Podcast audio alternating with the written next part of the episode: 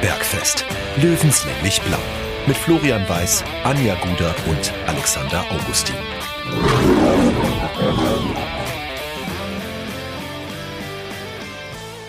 Servus und herzlich willkommen. Giesinger Bergfest Löwenstammtisch Episode 20. Die Runde ist wieder da. Der Löwe hat gebrüllt, deswegen müssen auch wir brüllen. Ähm, es ist wieder einiges passiert. Es gibt viel zu besprechen und das macht man natürlich am allerbesten in einer weiß-blauen Runde am Stammtisch. Wir sind auch zu dritt, können aber sagen, wir werden gleich zu viert sein. Äh, eine Stammbesetzung fehlt uns noch. Die Anja äh, verspätet sich etwas, aber da müssen wir dann drüber reden, wer hier die Zeche zahlt heute Abend. Äh, an dieser Stelle, ich mach's mal andersrum. Normalerweise äh, begrüßt man immer die Damen zuerst. Ich muss jetzt mal kurz anfangen mit dem Inventar und grüße den Alex, der diesmal wirklich aus dem äh, Passau, aus der Passau neuen Presseredaktion heute zu uns spricht. Grüß dich. Servus, mach eine kurze Pause für fürs Giesinger Bergfest. Da macht man gerne Pause. Äh, natürlich. Und dann haben wir die Dame heute dabei, die ja den Löwen von uns allen am hautnähesten am Wochenende hat äh, mitbekommen dürfen. Sie war nämlich in der Brita Arena in Wiesbaden und hat das Spiel zwischen Wien, Wiesbaden und 60 gesehen. Ich möchte sagen, sie ist die Mrs. Dritte Liga. Und wir sind sehr, sehr stolz, dass sie heute bei uns am virtuellen Podcast-Stammtisch sitzt. Und deswegen sage ich, schön, dass du da bist. Herzlich willkommen beim Giesinger Bergfest. Annette Sattler. Hallo, herzlich willkommen. Grüß dich. Schön, dass ich da sein darf. Ähm, die erste und wichtigste Frage immer am Stammtisch und deswegen greife ich auch gerade zum Glas. Ihr seid hoffentlich alle ausgestattet mit äh, Getränken, äh, die den Stammtisch immer äh, unterstützen müssen. Ich weiß nicht, was mit Alex ist. Der scheint ja noch arbeiten zu müssen. Ähm, insofern weiß ich nicht, ob der schon trinken darf. Ich habe mich selbstverständlich also bin, mit meinem mit äh, Feierabend Rotweinglas ausgestattet und äh, werde meinen Feierabend jetzt mit euch zusammen genießen. Das finden wir ganz, ganz großartig. Das ist auch nicht selbstverständlich. Ähm, lasst uns direkt gleich mal eintauchen in den Löwenkosmos.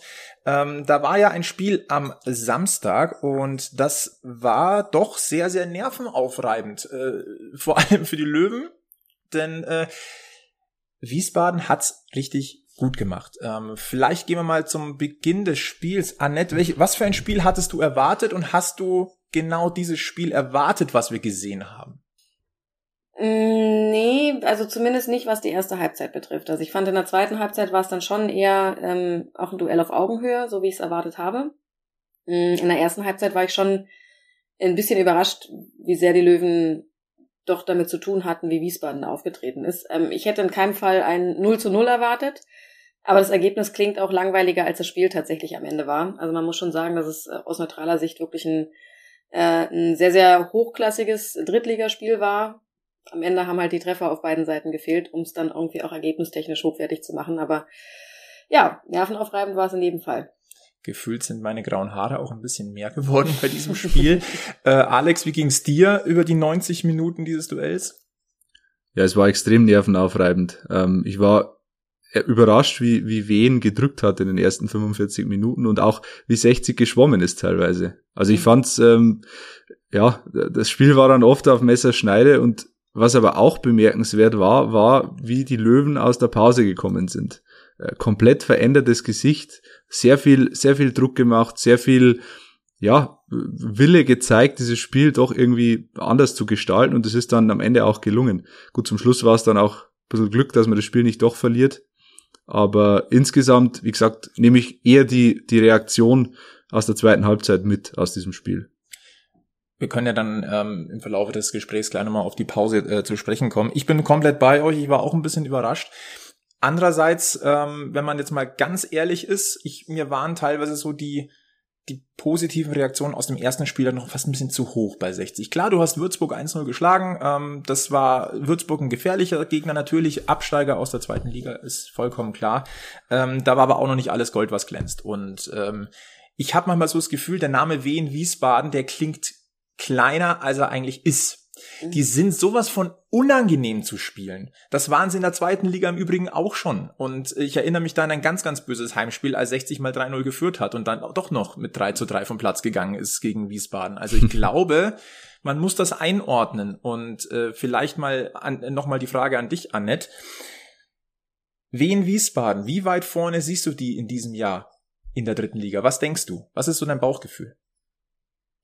Ich glaube, es ist tatsächlich das genau das, was du gerade heute äh, gerade eben gesagt hast. Ähm, man hat die nicht sofort auf dem Zettel, wenn man über Aufstiegsfavoriten spricht, weil es einfach eben auch kein Verein ist, der, der groß auf sich aufmerksam macht. Also auch nicht im Umfeld, auch nicht was die Pressearbeit betrifft, die Typen betrifft. Also Wien Wiesbaden hat keinen Sascha Mölders beispielsweise. Ne?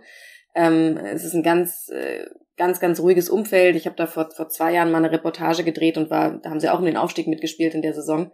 Vor drei Jahren war es vielleicht sogar schon.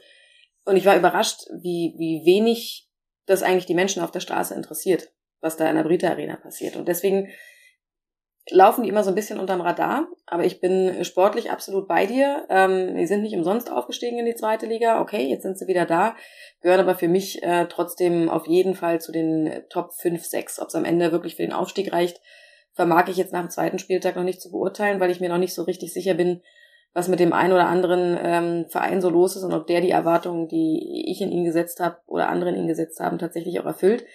Deswegen bin ich mir noch nicht sicher, wie viele da oben letztendlich äh, wirklich mitspielen, aber Wiesbaden wird dazugehören, genau wie, wie 1860, bin ich der Meinung. Hm. Alex, wie in Wiesbaden. Ich glaube, wir haben da schon mal drüber gesprochen gehabt. Ähm, für 60 mal extrem unangenehm. Und letztendlich war es wieder so. Ich möchte es nicht sagen, dass es Wiesbaden wieder geschafft hat, 60 zu überraschen.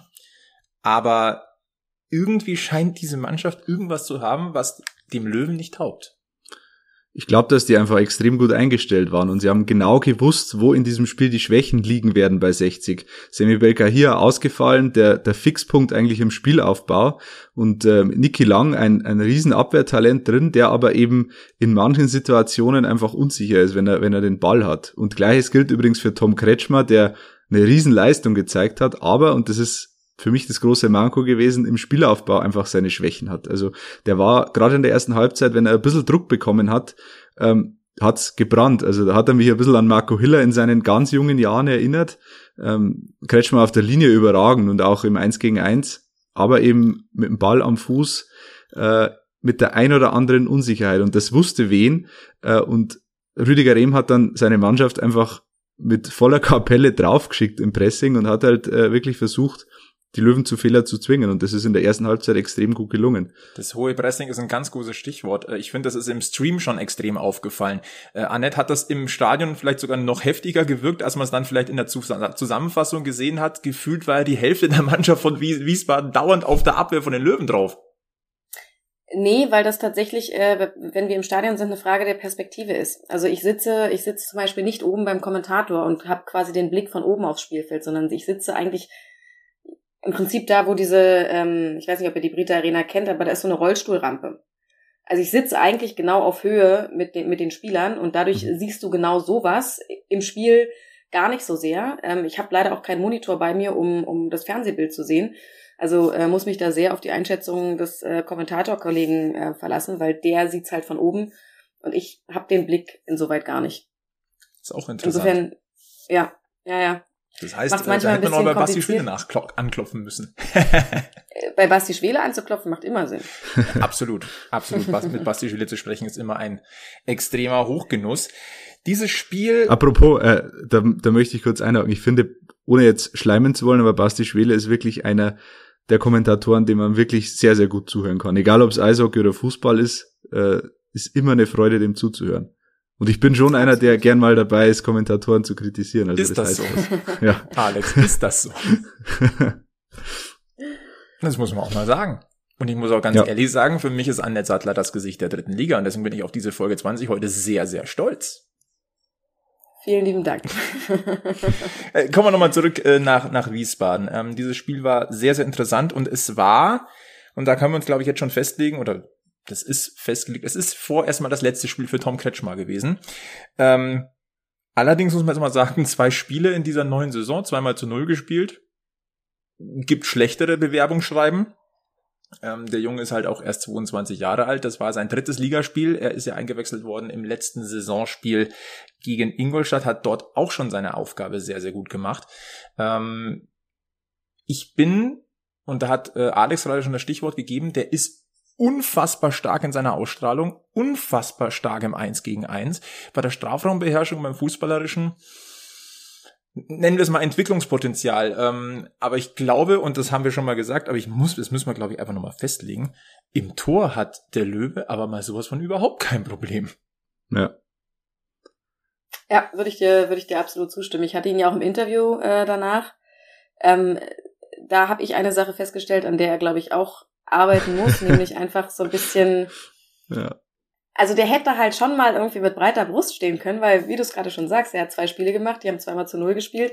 Ähm, hätte man jetzt auch schlechter machen können als 22-Jähriger. Und der wollte halt so gar nicht stolz auf sich sein irgendwie und hat sich so komplett in den Dienst der Mannschaft gestellt und ähm, es macht ihn auf der einen Seite total sympathisch, aber auf der anderen Seite brauchst du, glaube ich, gerade als Torwart halt auch so ein bisschen, auch wenn es jetzt der falsche Verein ist, Oliver Kahn-Mentalität, wenn ihr wisst, was ich meine.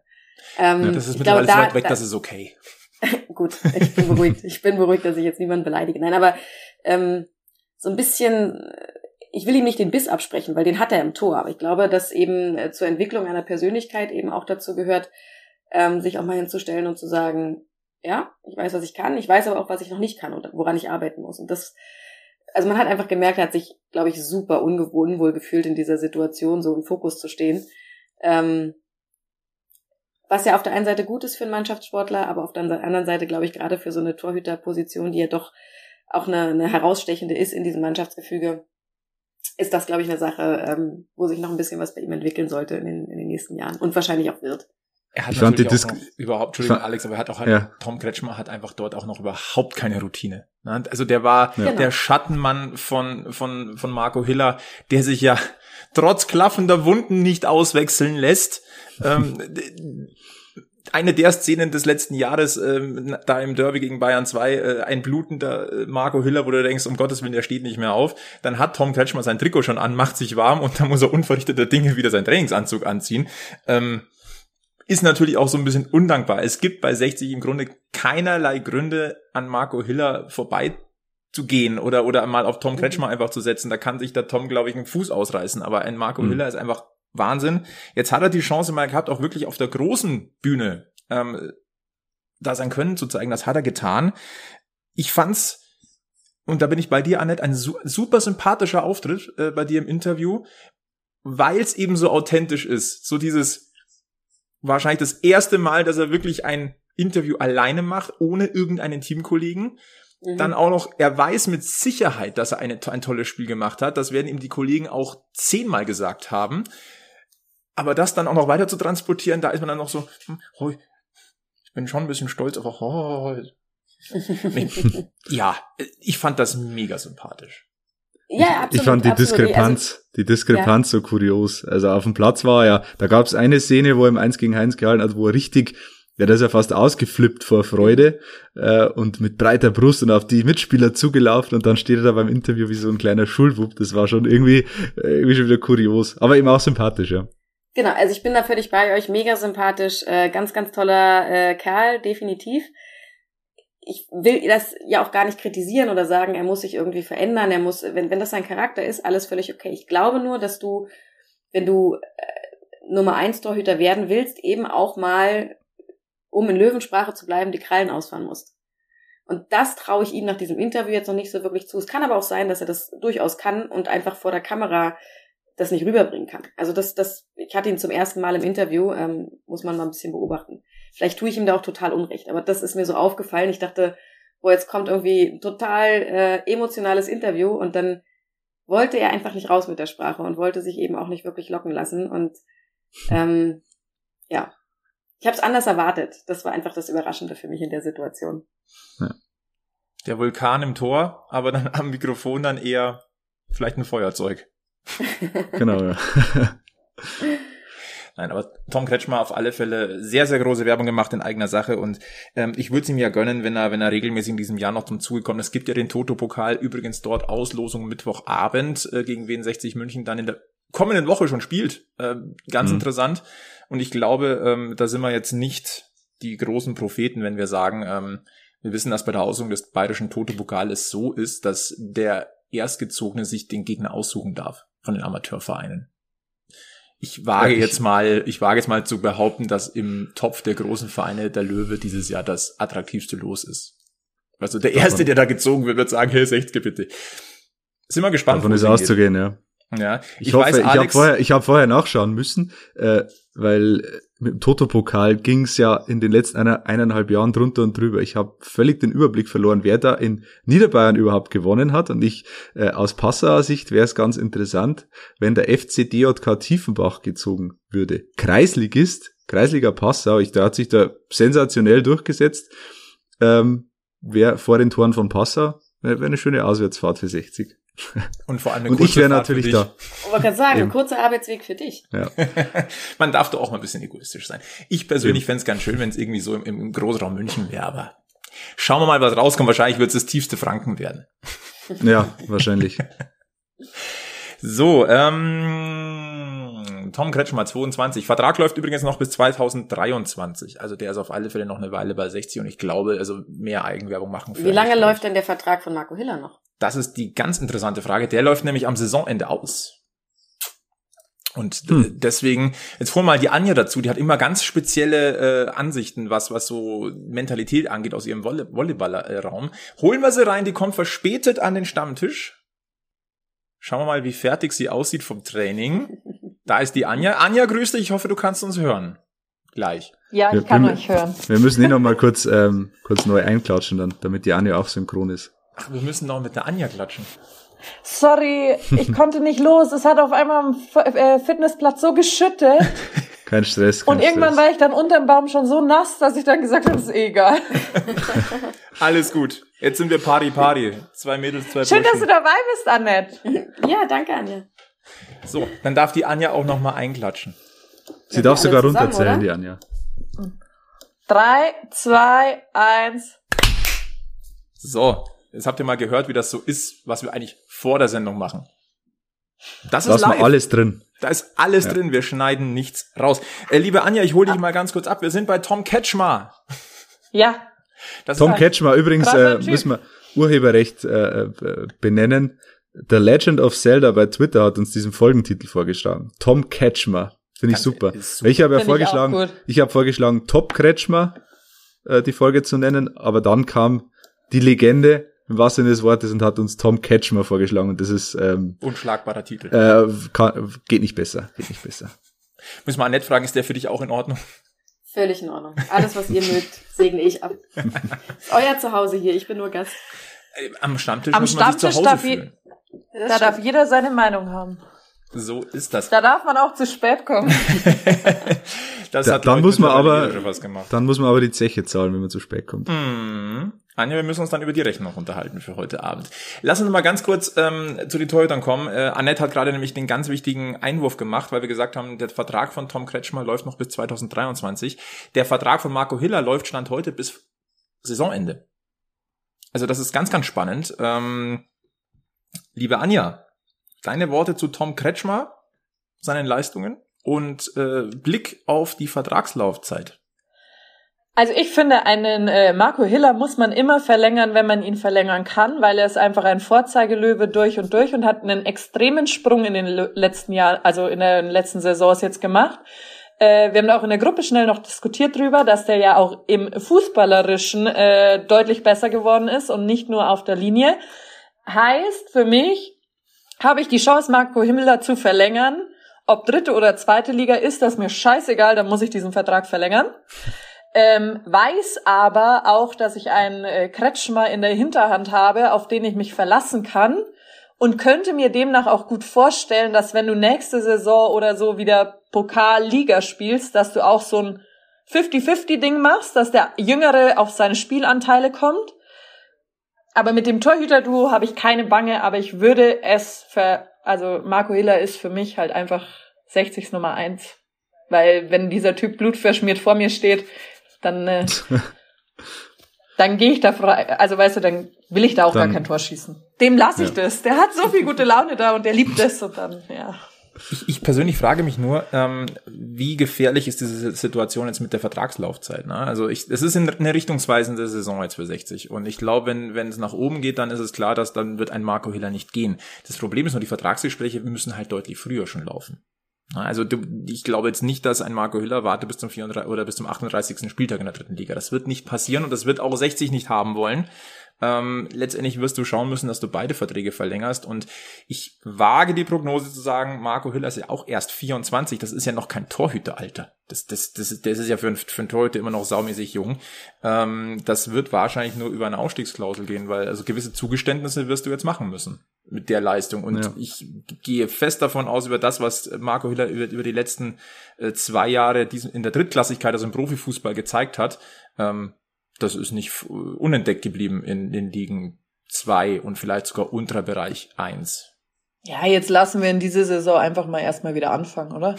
Ja. ich will jetzt nicht die Pferde scheu machen, aber man muss sich die Dimensionen vorstellen, finde ich. Ja, aber da, genau da käme ja dann wieder äh, Tom Kretschmer ins, ins Spiel. Also wenn Marco Hiller tatsächlich ähm, vielleicht im Laufe der Saison feststellt, das wird nix mit dem Aufstieg mit den Löwen und er will aber um, um, um jeden Preis zweite Liga spielen und kriegt ein Angebot, dann bist du da halt trotzdem, auch wenn es natürlich äh, schmerzt, nicht nur, nicht nur den Verein, sondern auch die Fans, wie ich gerade bei Anja ganz klar raushöre, wenn er gehen würde, aber du hättest halt jemanden in der Hinterhand natürlich, der, wo du dir wenig Gedanken darum machen musst, ähm, dass er seinen Job trotzdem gut machen wird. Ich habe aber bei, schon wieder ein Luxusproblem. Äh, genau, genau. Ich habe aber bei Marco Hiller äh, mehr Hoffnung, dass er auch in der dritten Liga weiter bleibt, als zum Beispiel bei Dennis Dressel. Dennis Dressel ist klar, wenn die Löwen nicht hochgehen, ist er weg. Bei Marco Hiller, der ist dann nochmal ein bisschen anders verwurzelt im Verein. Sein, mhm. sein Bruder ist ja ähm, mittlerweile Fanbeauftragter.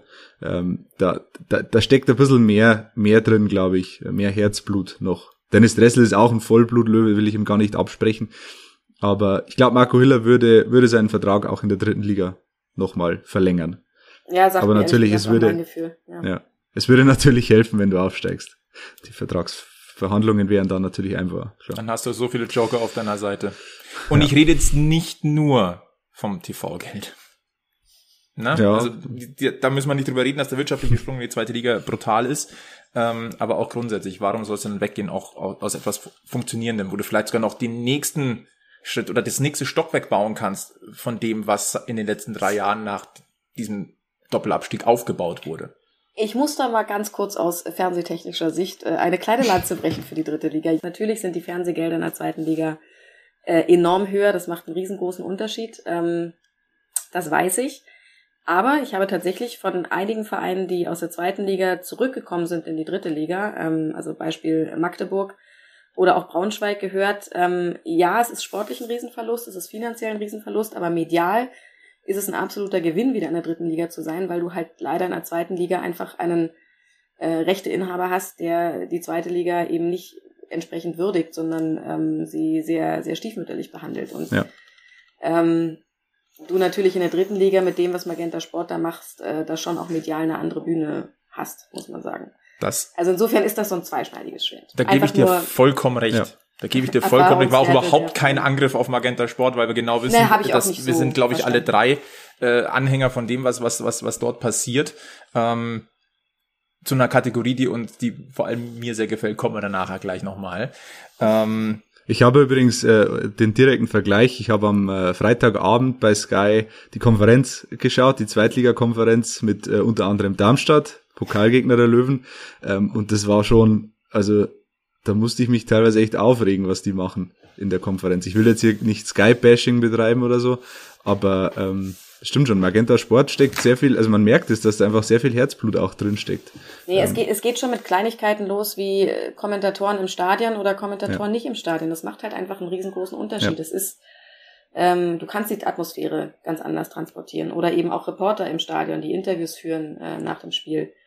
Ähm, bildest ein Spiel damit halt ganz anders ab. Ja als, als wenn du halt eher so aus der, Fer aus, der, aus der Ferne drauf guckst. Du kannst es ja auch ganz authentisch rüberbringen, weil vieles, was du am Bildschirm nicht siehst, abseits der Kamerapositionen oder auch ähm, Reaktionen. Wir haben jetzt wieder mhm. Fans im Stadion. Das kriegst du am Bildschirm nicht so mit, aber das kannst ja. du aufsaugen, kannst es dadurch auch besser einordnen und siehst das Gesamtbild einfach größer. Ich glaube, das hat jeder von uns. Wir sind alle samt im Sportjournalismus irgendwo daheim oder zumindest schon mal aktiv gewesen. Ähm, kann jeder hier bestätigen. Und ja. ähm, Deswegen ist das ein ganz, ganz, ganz wichtiger Punkt. Und äh, zu Darmstadt notiere ich mir noch ganz schnell, die habe ich irgendwie fast schon gar nicht mehr auf meiner Liste gehabt. Da reden wir nachher nämlich auch nochmal ganz kurz drüber. Das ist nämlich auch Allgeme ein ganz wichtiger Punkt. Allgemein muss man ja dazu sagen, dass Magenta ja schon eine Philosophie hat, was da betrieben wird. Also auch äh, die Produktionsfirma, die da noch dahinter steht, vor allem äh, mit Thingspool oder so. Ich kenne ja super viele Leute von da. Keine Ahnung, für die kannst du dir immer die, also da kann ich meine Hand ins Feuer legen. Das ist eine gute Geschichte, die da betrieben wird.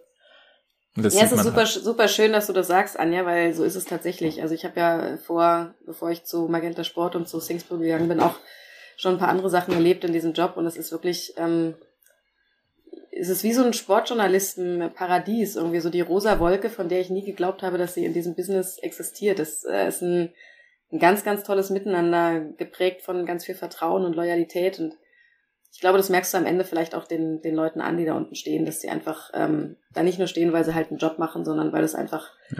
weil sie diesen Job auch gerne machen und in einem, in einem geschützten Umfeld, wo jeder auch mal Fehler machen darf, ähm, was überhaupt nicht schlimm ist, sondern wo man dann irgendwie gemeinsam daran arbeitet, die zukünftig eben nicht mehr zu machen. Und das ist, äh, ist echt cool, das ist eine tolle Mannschaft. Also wenn wir beim Thema Mannschaftssport sind, Singspool ist eine Mannschaft. Und das äh, macht auch mir als ehemaligen Mannschaftssportler irgendwie enorm viel Spaß, das ist schon cool. Genau, Annette, du kommst. Was hast du denn gespielt? Das kann ich, ich beantworten. oh, dann bitte. Äh, äh, die liebe Annette war sehr, sehr lange Handballspielerin. Ich glaube fast 20 ah. Jahre. Ah. 22 sogar. Top-Sport. Mhm. Also Volleyball, yes. Handball heute da. Und dann ganz viel Freizeitfußball. Und alle, alles noch bei Olympia vertreten, oder? So ist es. Ja, außer, außer die Fußballer, aber das ist ein anderes, ja. äh, eine andere Kategorie. Aber ansonsten ja, alles noch dabei. Äh, kommen wir nochmal auf, auf die Mannschaft, äh, auf die wir uns fokussieren, auf 60 München. Ähm, das war nicht das beste Löwenspiel, das haben wir schon gesagt. Es ist nach der Halbzeit besser geworden.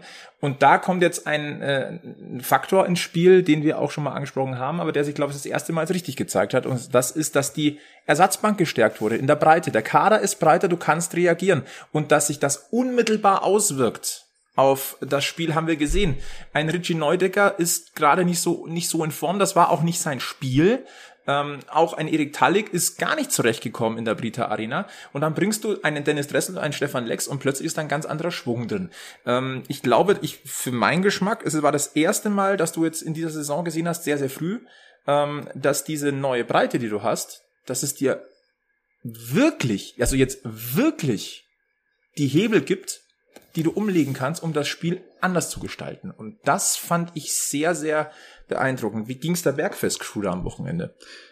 Ich finde das einen ganz wichtigen Punkt, weil ähm, du hast eben auch die Möglichkeit, andere Spielertypen zu bringen. Ich würde gerne eine Lanze für Richard Neudecker brechen. Ähm, ich habe heute in der Abendzeitung gelesen, dass er im Formtief steckt und äh, was nicht alles behauptet wurde. Ich finde nicht, dass er ein Formtief hat. Das Problem bei Richard Neudecker ist die neue Position, die er bekleidet, weil er eben etwas defensiver agiert, auf der 8 eher als auf der 10. Und äh, gerade, du hast es gerade angesprochen, es war einfach nicht sein Spiel. Ähm, wenn du, ja, wenn du so viel Defensivarbeit verrichten musst, als Richard Neudecker, der eigentlich der klassische Zehner ist, der Kreativkopf im Offensivspiel, dann äh, kannst du da nicht äh, ja, frei aufspielen. Und ich glaube, das wird ein paar Wochen dauern jetzt bei ihm, äh, bis er sich an diese Position gewöhnt, aber ein Formtief sehe ich da nicht. Und dann kannst du ihm Dennis Dressel bringen, der, der körperlich präsenter ist, der äh, mehr Defensivarbeit leisten kann. Und dann ändert sich das komplette, die, die berühmte Arithmetik des Spiels. Und das hat man gemerkt. Und wie gesagt, du kannst andere Spieler bringen, andere Spielertypen.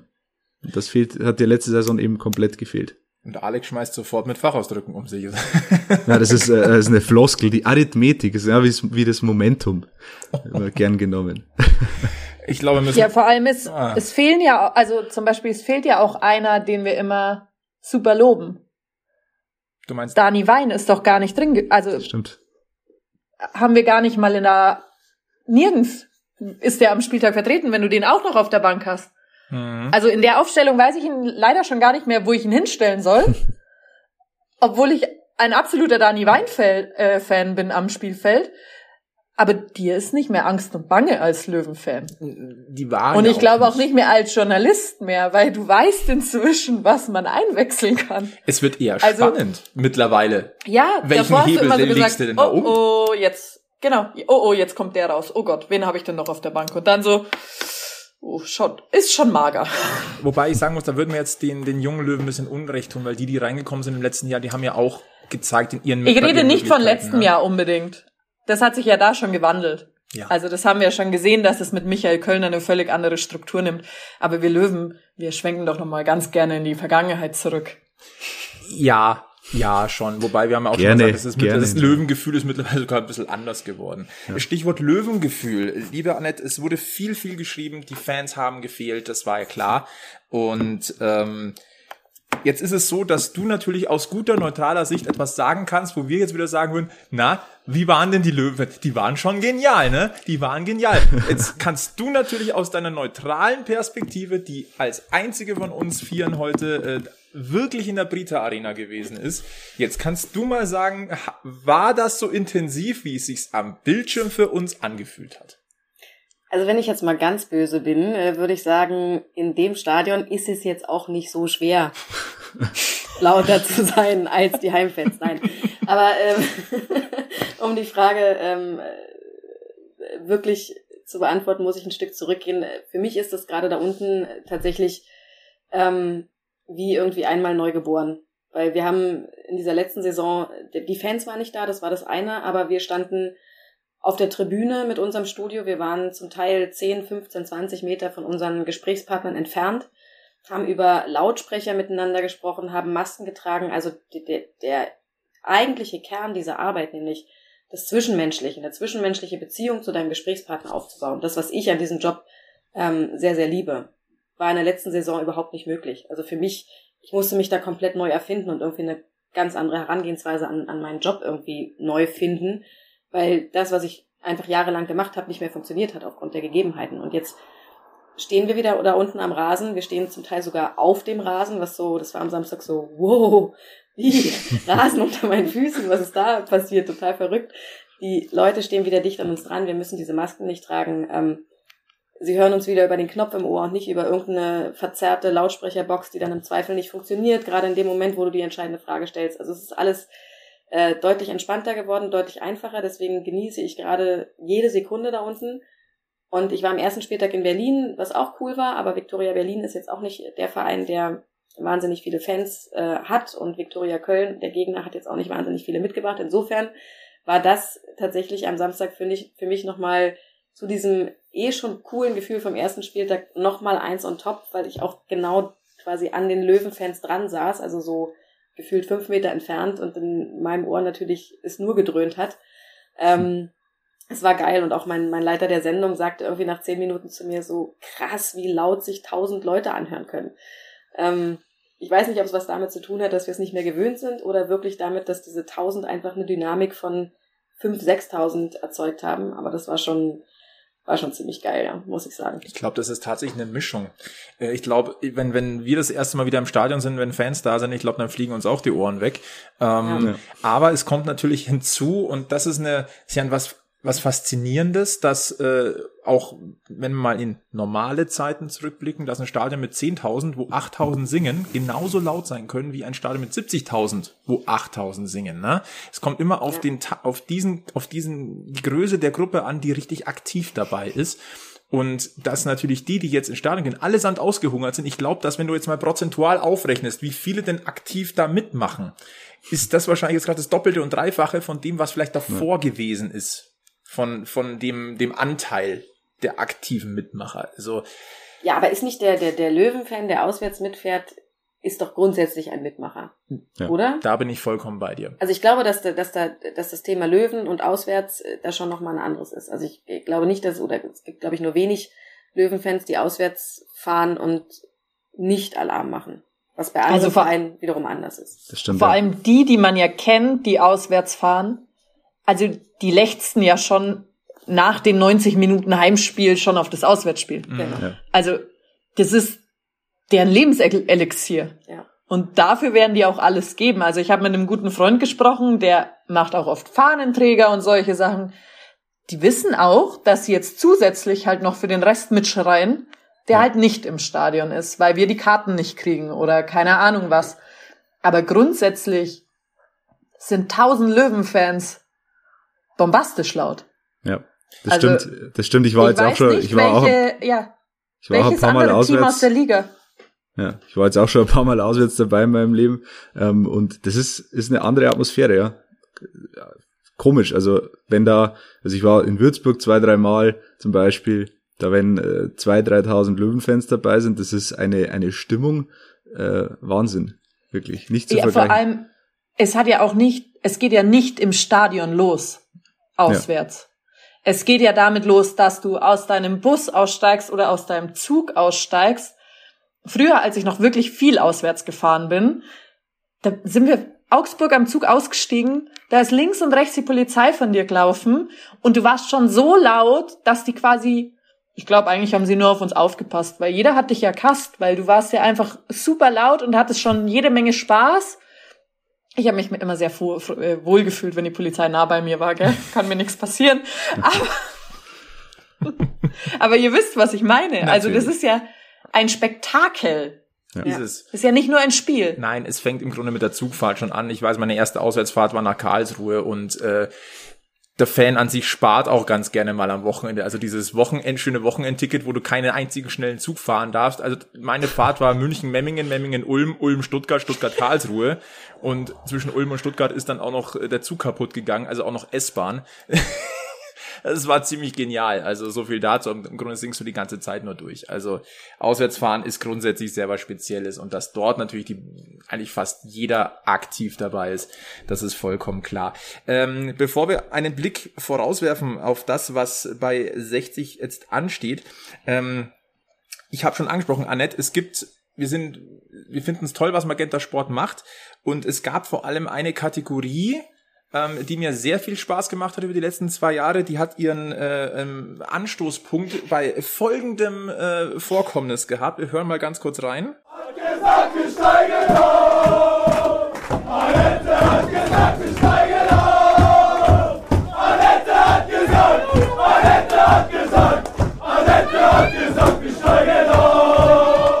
Das war die äh, Osnabrücker Aufstiegsfeier und die haben damals gesungen, wenn man es nicht ganz verstanden hat. Annette hat gesagt, wir steigen auf. Du hast damals ähm, vor der Saison, das müsste die Saison 18, 19, glaube ich, gewesen sein. Ja. Ähm, Äh, hattest warte, du warte, gesagt, Ja, 18, 19 war's. Hm? dass der VfL Osnabrück aufsteigen wird? Vor der Saison. Nee, war, nee, stopp. Nee, nee, nee, nicht vor der Saison. Ich habe es gesagt, am, ich weiß es noch ganz genau, am 10. Spieltag. Es war im Oktober.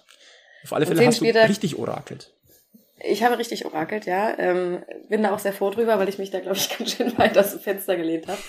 Und ähm, da auch mächtig Kritik für einstecken musste. Gerade übrigens von den Osnabrück-Fans, die das gar nicht so witzig fanden, weil ich ja da jetzt einen Wahnsinnsdruck aufgebaut habe und man soll die Jungs doch erstmal spielen lassen und so. Aber irgendwie, ja, es war eine, es war eine Intuition, es war ein Gefühl damals. Ähm, Anja kennt das vielleicht, manchmal hat man als Frau einfach so, ein, so Eingebungen und ähm, so ist es dann am Ende auch gekommen, genau. Und ich habe dann, ich war dann eben auch im Stadion dabei, als sie, als sie den Aufstieg klar gemacht haben und dann war dann mit in der Kabine und habe da gedreht für Magenta Sport und dann fing Markus Alvarez plötzlich an, dieses Lied zu singen, ähm, was mich ehrlich gesagt total berührt hat, weil wenn du sowas sagst, dann ähm, klar kriegst du mit, dass sich Menschen vor allem halt auf der Fanebene darüber austauschen, aber du denkst ja nicht, dass sich eine Mannschaft damit beschäftigt. So. Also du denkst ja, an denen prallt irgendwie alles ab und die lesen keine Zeitung und hören nichts und es interessiert die alles nicht. Und ich habe in diesem Moment halt irgendwie festgestellt, okay, das haben die sehr wohl mitbekommen. Und Daniel Thune, der ja damals Trainer war, hat mir danach dann auch gesagt, du, als du das damals gesagt hast, ich habe dieses Video mit in die Kabine genommen und habe das abgespielt und habe den Jungs gesagt, also, Freunde, hier glaubt jemand an euch. Also fangt an, an euch selbst auch zu glauben. Und jetzt machen wir das, was er nett gesagt hat und steigen auf. Und das war ein super schöner Moment für mich, weil mir das halt gezeigt hat, dass das, was ich da tue, irgendwie zumindest Anklang findet, dass, dass Menschen sich das anhören, sich damit beschäftigen. Ähm, insofern war das extrem emotional irgendwie dieser Nachmittag und äh, ich habe auch das ein oder andere Tränchen vergossen in dieser Situation, gebe ich ganz ehrlich zu. Fußball ist Emotion, da, da da darf auch Ja, mal das voll. ein oder andere Tränchen fließen. Ähm, auf jeden Fall, ähm, du wurdest gefeiert als Orakel. Daraus ist dann die Kategorie entstanden, Annette hat, hat gefragt bei Magenta Ja. Sport. Darauf wollte ich raus. Eine meiner Lieblingskategorien, die wir die letzten zwei Jahre da mit den kuriosesten Fragen. Und da gibt's ja immer noch die ganzen Episoden auf, auf YouTube. Ich gebe ein, äh, eine hohe Empfehlung ab. Wer da nicht jede Folge gesehen hat, klickt mal rein. Unter anderem Marco Hiller und Sascha Möller ist ja auch mit dabei mit ein paar interessanten Antworten, die verstörend wirken können. ähm, Ich möchte aber da den Schritt machen. Könnte dieser Song rein theoretisch am Saisonende denn auch in der Kabine an der Grünwalder Straße gespielt werden? Und das bringt mich zu der Frage, welche Teams hast du, liebe Annette, auf der Liste, die um den Aufstieg mitspielen? Und wie weit vorne ist der TSV 1860 München? Also ich fand den zehnten Spieltag schon sehr gewagt für eine Aufstiegsprognose. Insofern wirst du mich nicht am Bold Prediction beim Giesinger Bergfest. Nee, nee, nee. Ich, äh, ich muss ja meinen Ruf jetzt wahren. Ich habe jetzt den Ruf, äh, Ahnung zu haben. Jetzt darf ich mir den ja nicht kaputt machen, weil ich hier am zweiten Spieltag irgendeinen Scheiß raushaue. ähm, Nein, ähm, wie ich es vorhin gesagt habe, ich, ich äh, sehe da so fünf, sechs Mannschaften, die um den Aufstieg mitspielen werden. Dazu gehört für mich ähm, 1860 und auch Wiesbaden. Wir hatten das Thema vorhin in diesem, in diesem direkten Duell. Ich vermag nach dem zweiten Spieltag noch nicht zu beurteilen, ähm, wer da tatsächlich am Ende. Also ich, ich hätte zum Beispiel ehrlich gesagt auch Braunschweig und Kaiserslautern mit im erweiterten Kreis gehabt. Bin ich mir jetzt nach den ersten Spieltagen nicht so sicher. Ähm, was Berlin gerade macht, die hätte ich zum Beispiel nicht da oben mit drin gehabt, aber ne, wer weiß, auch diese Geschichten haben wir alle schon erlebt. Saarbrücken hat letztes Jahr auch lange mitgespielt um den Aufstieg als, als, als Aufsteiger. Ähm, gib mir mal noch acht Spieltage und vielleicht äh, lasse ich mich am zehnten Spieltag ein bisschen eher festnageln. Aber klar, die Löwen gehören dazu. Ähm, die werden da, die werden da eine wichtige Rolle spielen.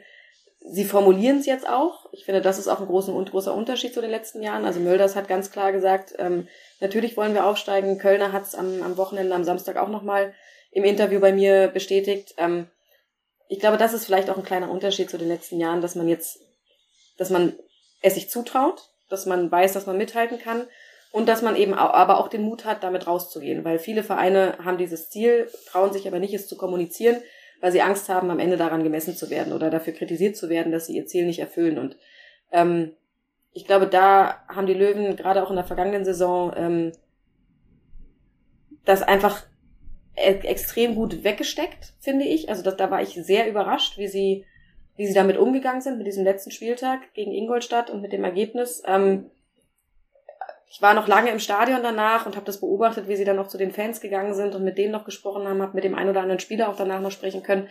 Und ich fand, das war sehr ähm, abgeklärt, aber im positiven Sinne. Ne? Also nicht, nicht diese negative Abgeklärtheit, so, äh, scheißegal, sondern wirklich ähm, extrem positiv und extrem vorausschauend. Und ich glaube, das könnte dieses Quäntchen sein, was am Ende den Unterschied macht, dass man diese Erfahrung eben letztes Jahr gemacht hat. Also ich mochte letztes Jahr sehr gerne, dass sie dieses Understatement betrieben haben, was wir Löwen ja eigentlich gar nicht können. Also dieses, wir reden stupide immer vom vierten Platz und damit sind wir glücklich. Natürlich wollten die hoch. Klar. Also, aber ich fand schon gut, dass sie es in dem Moment nicht ausgesprochen haben und ich bin da ganz bei dir, dass sie jetzt der Sache gewachsen sind. Mhm. Sie sind als Team, als Team genauso eigentlich zusammengeblieben. Der Kader stand früh, Sie wissen, sie haben ihren Leitlöwen vorne drin äh, mit äh, Sascha Mölders, auf den immer Verlass sein wird. Sie haben einen Trainer, der weiß, wie man junge Spieler einbaut.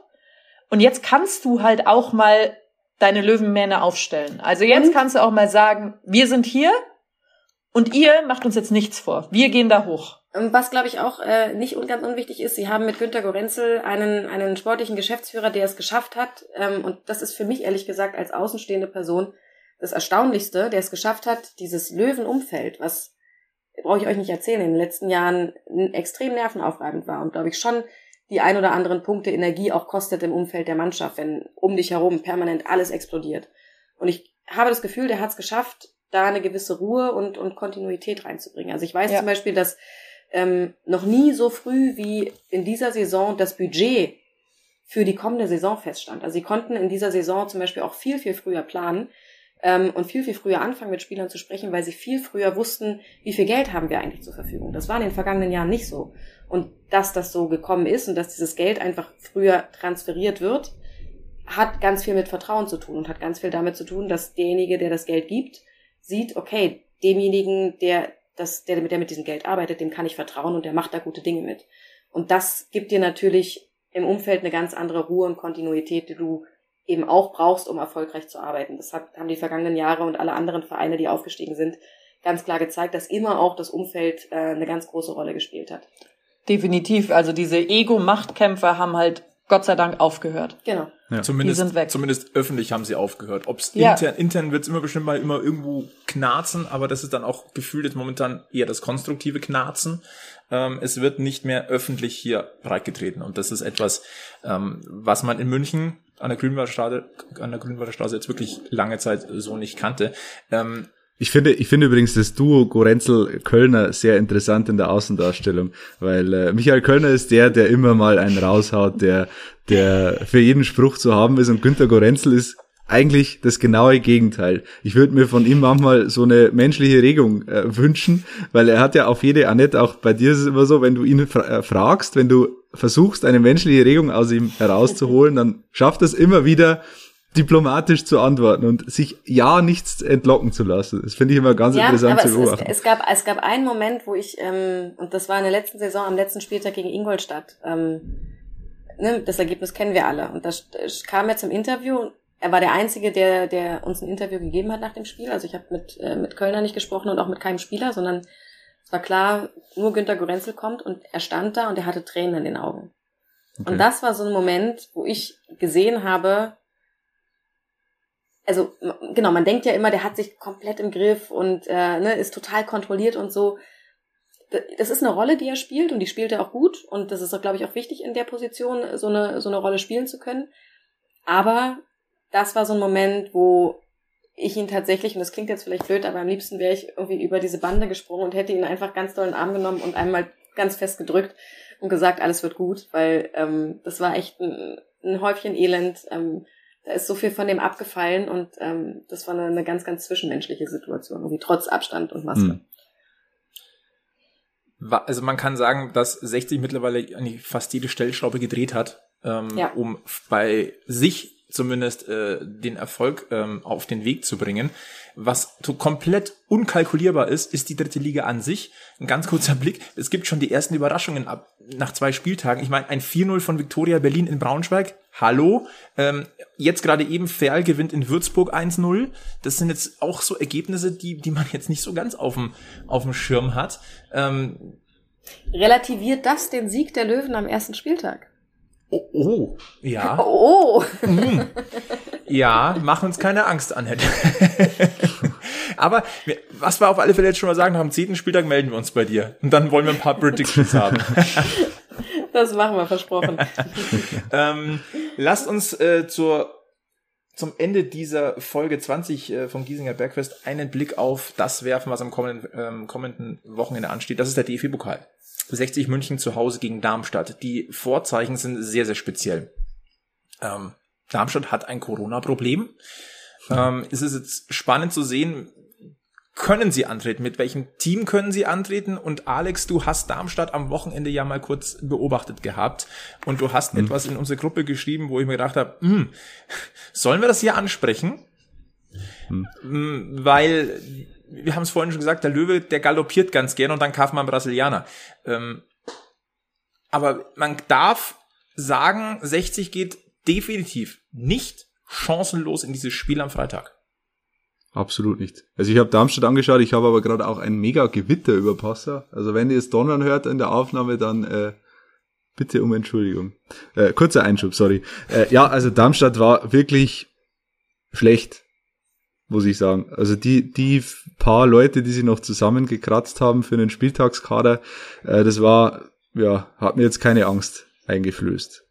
Also, Zumal sie jetzt hat mit den zwei Niederlagen, die sie jetzt schon Ja. eingefahren haben, eigentlich stehen sie jetzt schon ein bisschen unter Druck schon wieder. ja, das also ist halt das halt vor Problem. dem Du kannst, Pokalspiel, Ja. weil du kannst halt mit so einem Rumpfkader auch so eine jetzt erst recht Mentalität entwickeln, aber da musst du halt ins Rollen kommen und das, ähm, ja, das habe ich nicht gesehen. Und man muss aber jetzt auch zwecks meiner müssen sie da noch nicht ins Rollen kommen. Können sie Nee. sich noch ein bisschen aufheben. sollen sie noch auf, aufheben. Ähm, die spielen übrigens nach 60 gegen Ingolstadt. Von mir aus gewinnen sie da 6-0. Habe ich überhaupt kein Problem mit. da kann man jetzt in meinen Satz hinein interpretieren, was man möchte. Aber ganz ehrlich, ich gönne Darmstadt einen Sieg dort. Äh, man muss natürlich auch ein bisschen relativieren. Ähm, Darmstadt hat verloren 2-0 gegen Regensburg, 3-0 gegen Karlsruhe. Das sind aber auch beide Mannschaften, die mit sechs Punkten gestartet sind. Ne? Also die, die sind, die sind gut aus den Startlöchern gekommen. Also bitte, Ja, 60 hat eine Hättest Chance. du das von Regensburg nach der letzten Saison gedacht? Hätte ich jetzt nicht Nee. unbedingt am Schirm Nein. gehabt, glaube ich. Also Nein, da- das jetzt nicht. deswegen. Aber dieser Pokal hat seine eigenen Gesetze. Und wir haben sie Ja, aber der, der, entscheidende, der entscheidende Unterschied jetzt neben dieser ganzen Corona-Situation und wer wie sportlich aus den Startlöchern gekommen ist, ähm, da bin ich mir ehrlich gesagt eben auch noch nicht so sicher. Du hast es ja vorhin auch angesprochen, ob das jetzt wirklich alles so euphorisch und positiv ist, ähm, wie es der Löwe gerade sieht mit den vier Punkten aus den ersten beiden Spielen. Ähm, der große Unterschied ist halt, dieses Spiel findet zu Hause statt. Und ich weiß nicht, wie viele rein dürfen ins Stadion. aber- 3700 wieder. so, ich hatte am Wochenende 1000. Jetzt überlege ich mir das mal kurz mal vier. Hm. Das macht halt schon auch einen Riesenunterschied, ne? Und Ja. wir wissen, wie geil alle 60er derzeit drauf sind, alle Spieler das feiern, dass die wieder zurück sind. Und letzte Saison haben wir auch drüber geredet. 60 hätte wahrscheinlich ein paar Punkte mehr auf der Heimtabelle gehabt. Und hätte vielleicht in der ersten Runde auch Frankfurt rausgekegelt, wenn dort äh, noch ein bisschen Unterstützung von den Rängen gewesen wäre. Dieses Spiel war immens ausgeglichen. Und ich glaube nicht, dass nur 3700 schreien werden an dem Spieltag. Ich bin mir fast sicher, dass gefühlt die Bars die Straßen davor aus den Nähten platzen werden. Und es wird vom, vom Wohnhaus an der Grünwalder Straße direkt gegenüber, der wird auch noch runtergebrüllt von den Balkonen. Also Ja. Ja, Patrick Lindner schreit auch noch mit. Patrick Lindner singt die Löwen dann Richt- Richtung Singt. zweite Runde. Ja. Ich kann jetzt leider kein Patrick Lindner Lied rezitieren, das, aber se, seht es mir nach. Den müssen wir mal einladen, dann kann er uns bestimmt was vorsingen. Der hat doch bestimmt schon irgendwas in der Schublade für eine, für eine Löwenhymne oder so. Ja. Das ist genau mein Musikgeschmack wieder, gell? Äh, absolut. Absolut.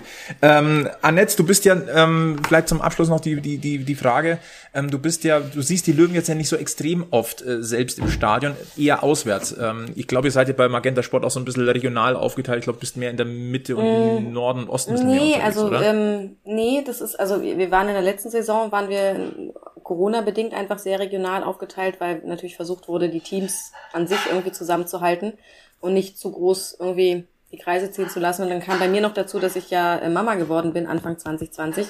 Sprich, dass jetzt letzte Saison eben auch meine erste Saison äh, mit Kind war und ich deswegen auch meine Wege versucht habe, möglichst kurz zu halten. Aber tatsächlich ist es seit dieser Saison äh, wieder so, dass ich äh, deutschlandweit unterwegs sein werde.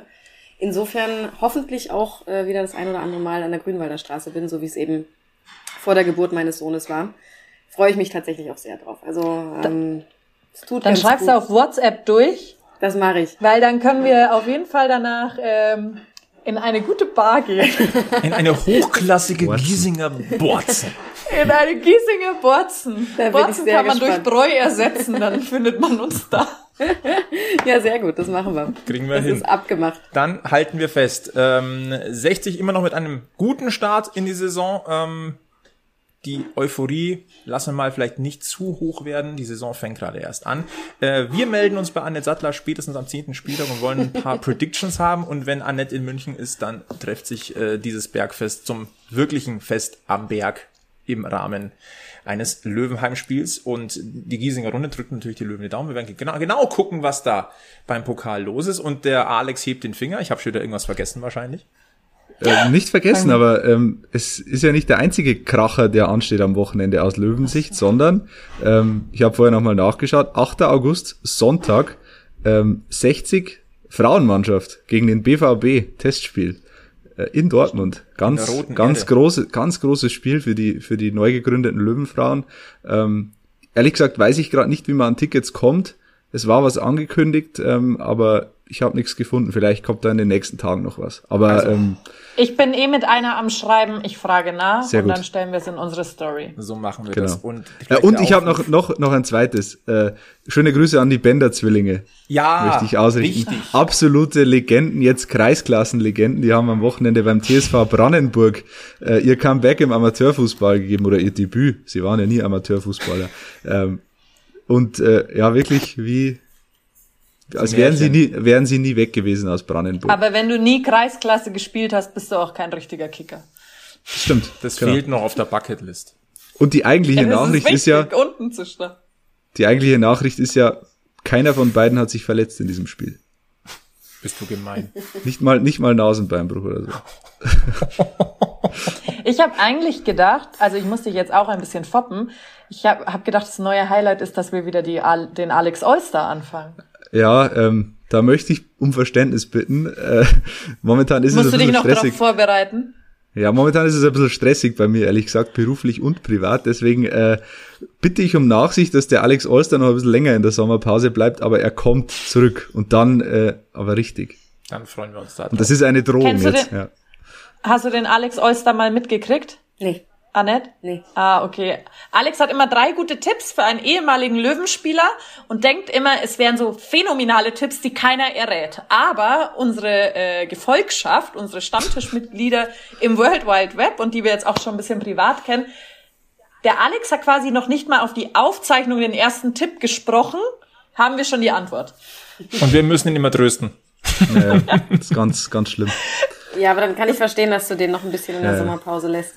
Muss mir noch erholen. Ja, Alex muss noch mal ins Trainingslager gehen für seinen All-Star. Vor, Ja. Langsam wird's viel Bier, was er ausgeben muss. Oh ja, wird teuer. In diesem Sinne, äh, wir beschließen Bergfest Folge 20. Äh, Ich sage ganz herzliches Dankeschön an, an Annette Sattler von Magenta Sport. Schön, dass du hier gewesen bist. Äh, Hat sehr, sehr viel Spaß gemacht. Danke euch. Mir hat's auch großen Spaß gemacht. Ich sage natürlich Danke an äh, Alex und an die verspätet eingetroffene Anja an diesem Abend. Das Beste kommt zum Schluss. Lassen wir so stehen. Ich würde der Anja nie widersprechen. Und äh, deswegen äh, verabschieden wir uns mit den besten Grüßen vom weiß-blauen Löwenstammtisch. Bleibt's gesund und bleibt's vor allem eins. Löwenslänglich blau. Bis zum nächsten Mal beim Kiesinger Bergfest. Servus.